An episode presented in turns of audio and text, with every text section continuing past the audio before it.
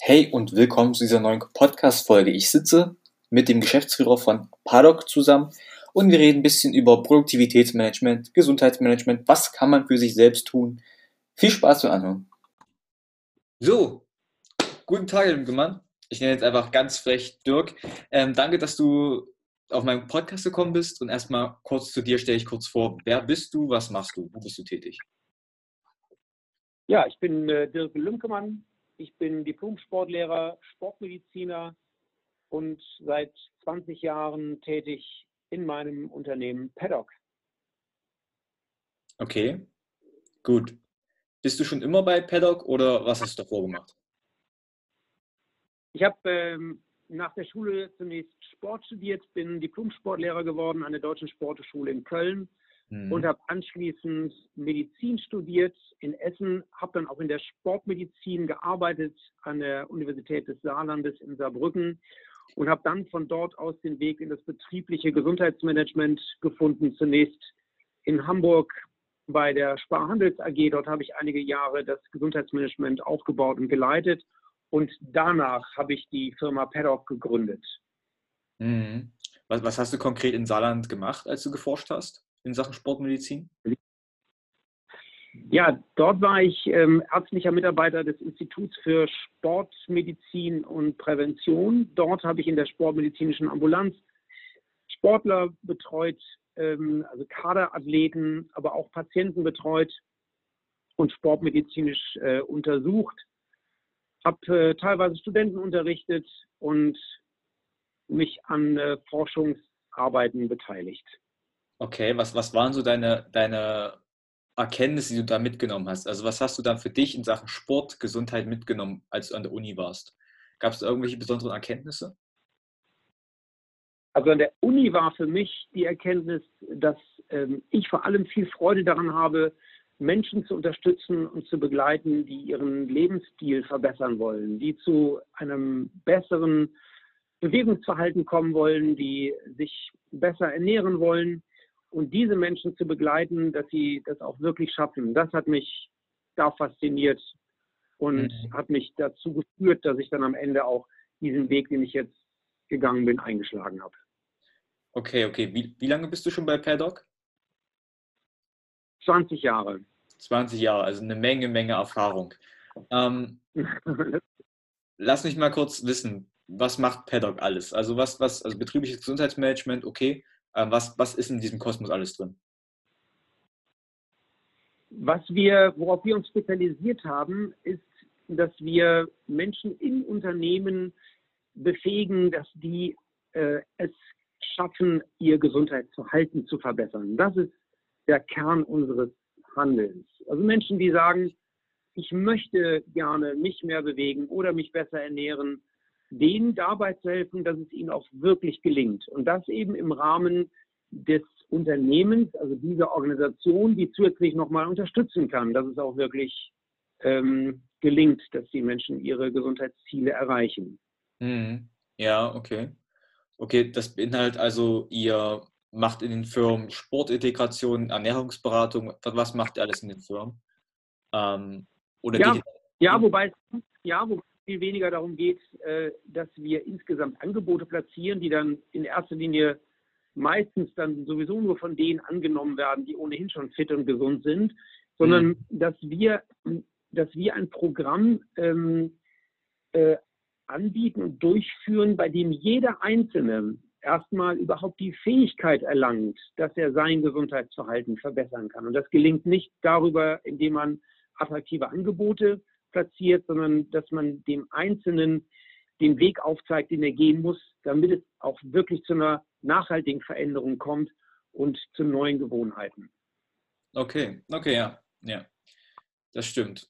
Ah, das mit dem, dass nur die Leute, die besonders schon gesund sind, das annehmen, habe ich gar nicht so bedacht, aber das ist tatsächlich wirklich so, weil wenn man einmal in dieser Spirale ist der Gesundheit, dann ähm, weiß man das auch zu schätzen. Ähm, was mich jetzt noch interessieren würde, ich war auf, auf deiner Website, auf, auf Paddock, und ich habe viele interessante Blogartikel gefunden, auch gerade in Sachen Stress, Krankheiten. Ähm, du hast ja auch viel Erfahrung. Mich würde es mal interessieren, was ist so am häufigsten bei den Angestellten zu finden in Sachen Krankheiten, Belastungen? Also das, was bei Angestellten zu finden ist, ist quasi genau das, was im Bevölkerungsdurchschnitt auch vorhanden ist. Also insgesamt mhm. haben wir in Deutschland ähm, 80 Prozent der Menschen, ähm, also 80 Prozent der Menschen, die in Deutschland leben, haben den Risikofaktor Bewegungsmangel. 60 Prozent sind Übergewicht, äh, übergewichtig. Mehr als 90 Prozent essen zu wenig Obst und Gemüse. Das sind alles Faktoren, die bei Mitarbeitern in Unternehmen genauso wie in der Bevölkerung auftreten. Und genau das sind auch gleichzeitig die größten Risiken für Unternehmer, nämlich die Leistungsfähigkeit der Mitarbeiter ist vor allem von dem Gesundheitszustand des einzelnen Mitarbeiters abhängig. Und der wiederum ist entscheidend davon geprägt, wie ich mich gesundheitlich verhalte, also von meinem Lebensstil. Und darum gucken wir in allererster Linie darauf, was der Einzelne tun kann, um seine Leistungsfähigkeit dauerhaft zu erhalten. Und damit nutzen wir oder stiften wir einen Nutzen für den Unternehmer und gleichzeitig auch helfen wir dem Einzelnen dabei, dass er seine Gesundheitsziele erreicht und seinen Lebensstil langfristig verbessert. Okay, okay. Also ist es dann wirklich so einfach, wie es klingt, einfach mehr Gemüse essen, mehr Sport machen, mehr Wasser trinken? Ist es, ist es das eigentlich schon? Das, was äh, das, was einfach klingt, ähm, ist für die allermeisten Menschen enorm schwer. Mhm. denn ähm, denn ähm, Schweinehunde lauern überall.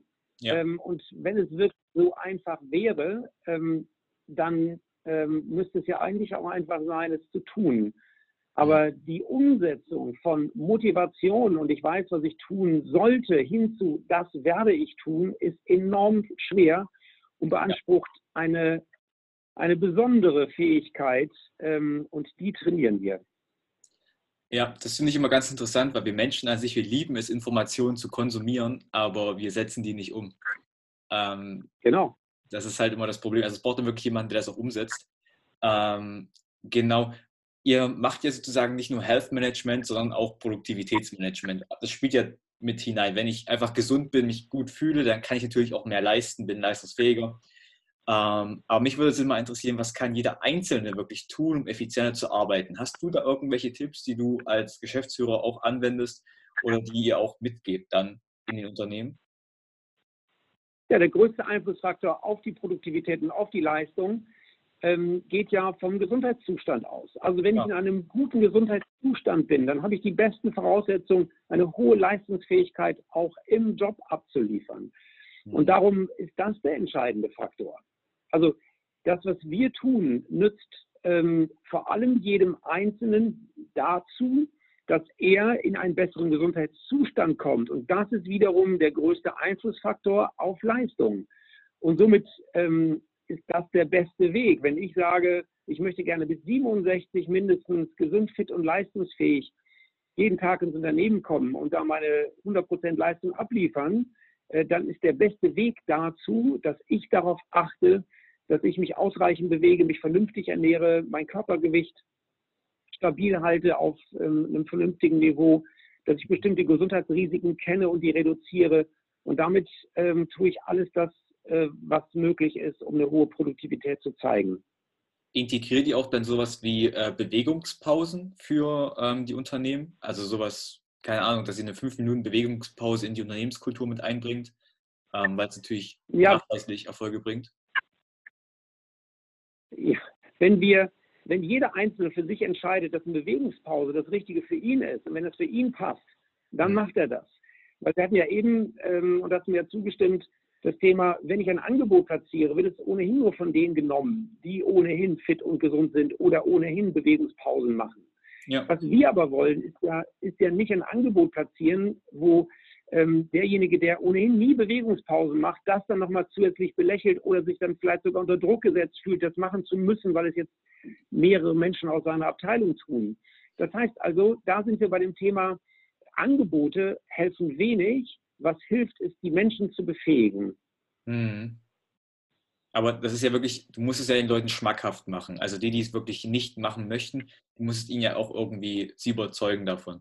Wie, wie genau geht ihr da vor? Habt ihr da spezielle Motivationstechniken, irgendein spezielles, ähm, eine Technik?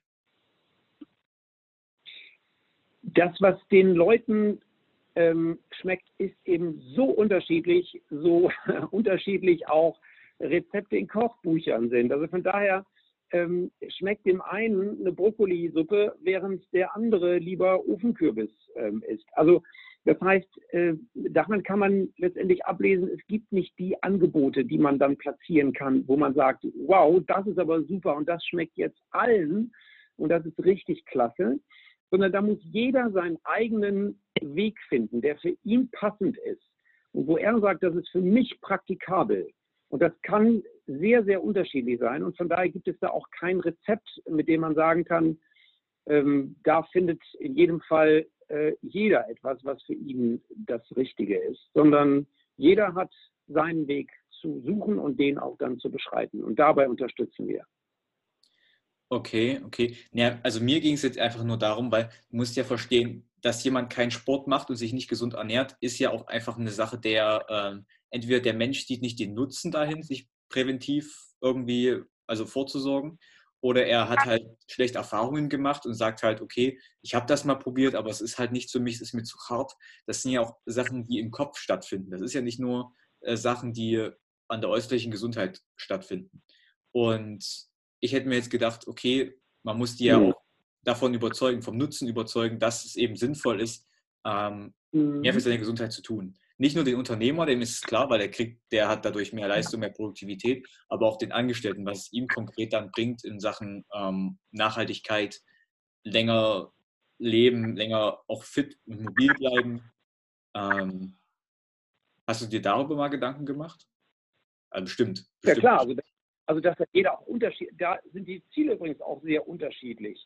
Hm. Also jeder setzt sich ja seine eigenen Ziele. Der eine möchte gerne mehr Sport weil er sagt, ähm, hier ähm, abnehmen. Der nächste sagt, ich möchte Sport machen, weil ich vielleicht fitter werden will. Der nächste sagt, ich möchte Sport machen, weil ich attraktiver aussehen will.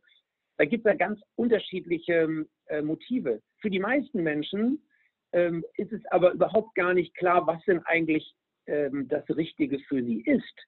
Also nicht nur für sie, sondern insgesamt. Wie sind eigentlich Empfehlungen zur körperlichen Aktivität?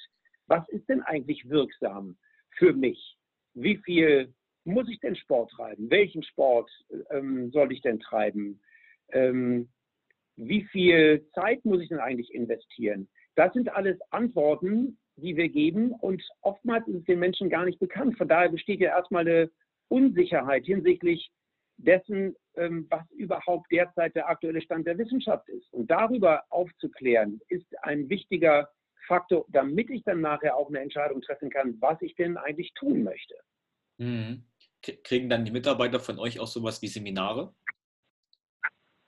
Ja, genau. Das kann man, solche, solche Vermittlung von Wissen und Fähigkeiten kann man natürlich wunderbar in einem solchen Seminarformat durchführen. Mhm. Okay. Unterrichtest du auch da noch selbst oder ähm, hast du da ein Team? Ja, beides. Ne? Also ähm, gemeinsam mit meinen Kolleginnen und Kollegen machen wir das äh, bei den Kunden. Ja. Okay, okay.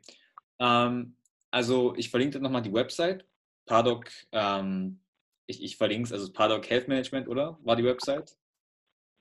Nee, die, ähm. die, Website ist, ist äh, Paddock, also P-A-D-O-C.de. Ah, okay, sehr simpel. okay.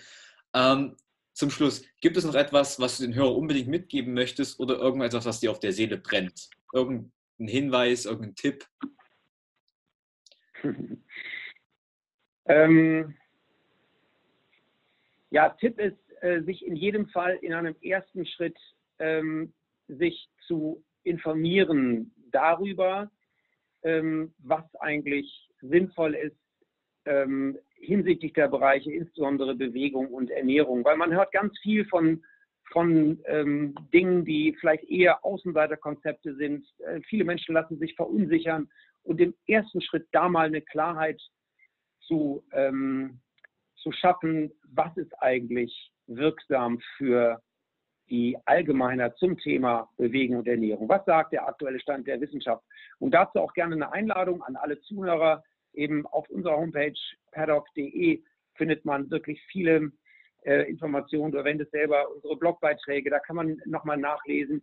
oder auch mal eine Frage an uns richten. Ähm, da liefern wir gerne Informationen. Okay, vielen Dank. Man findet euch in Hamburg, wenn man euch physisch besuchen möchte. Und danke, dass du die Zeit genommen hast. Und genau, ich verlinke dann alles nochmal. Und an die Hörer, habt noch einen schönen Tag, bleibt gesund. Vielen Dank, dass du bis hierhin gehört hast. Ich hoffe, dir hat die Podcast-Folge gefallen. Mich natürlich würde es immer unterstützen, wenn du eine Bewertung da lässt, auf welcher Plattform du auch immer gerade äh, das anhörst. Du kannst mir auch gerne auf Instagram jederzeit schreiben, wen du gerne auf diesem Podcast hören wollen würdest. Ich freue mich auf jeden Fall für deine Vorschläge über Feedback, was kann ich besser machen. Und hab einen schönen Tag. Vielleicht hast du ja was richtig, richtig Cooles mitgenommen. Und ich hoffe, ich hoffe natürlich für dich, dass es so ist. Und noch einen schönen Tag.